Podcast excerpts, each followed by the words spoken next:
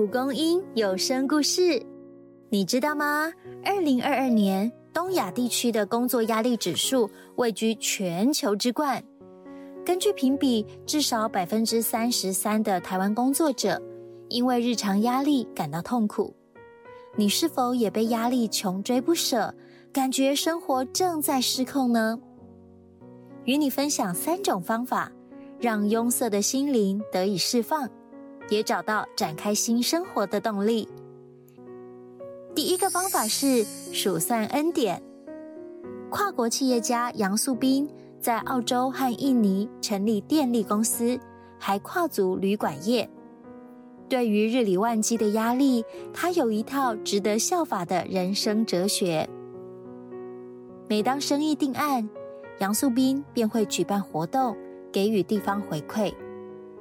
有一回，他准备接手英国的水利公司案子，谈成以后，便筹划了一场英国演唱会。杨素斌邀请三大男高音，要价三百万英镑。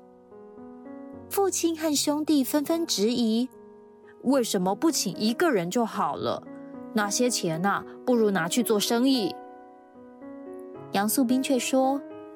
我想感谢英国民众欢迎我们，感谢所有奇妙可畏的祝福。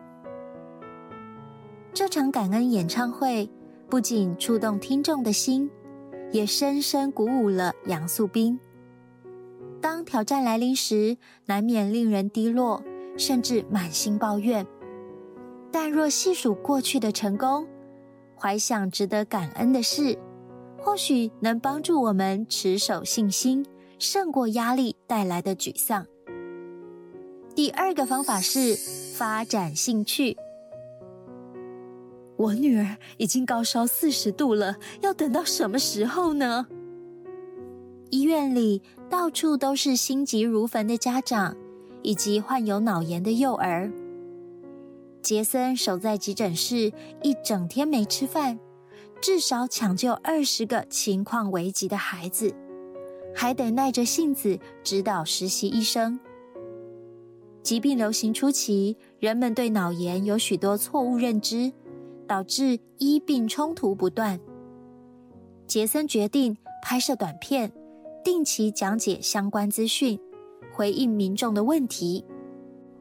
哎呀，医生怎么来当网红了？不是应该专心看诊了吗？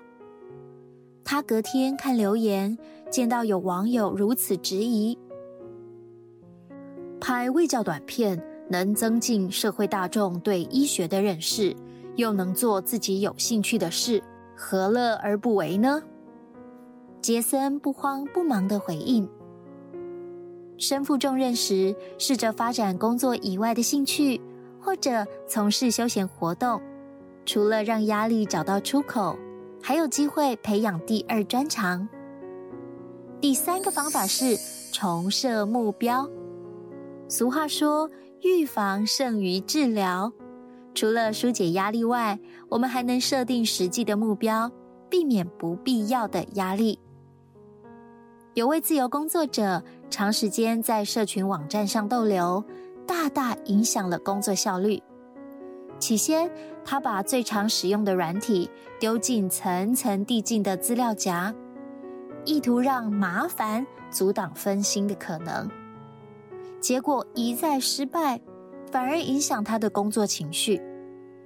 在摆脱压力的渴望下，他重振旗鼓，以定时工作和限时浏览社群网页为目标，取代一面工作一面留意社群消息的习惯。重设目标后，因为更专注于任务，他的工作产能提升，压力渐渐不复存在。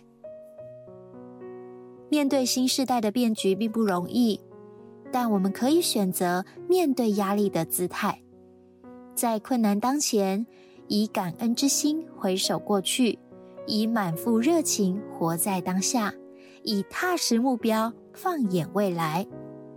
亲爱的朋友。邀请你现在想一想，生活中你的压力来源有哪些呢？把它们写下来，梳理出来后，试着用以上的三个方法，第一，写下感谢的事；第二，写下想学习的事物；第三，调整你的生活目标。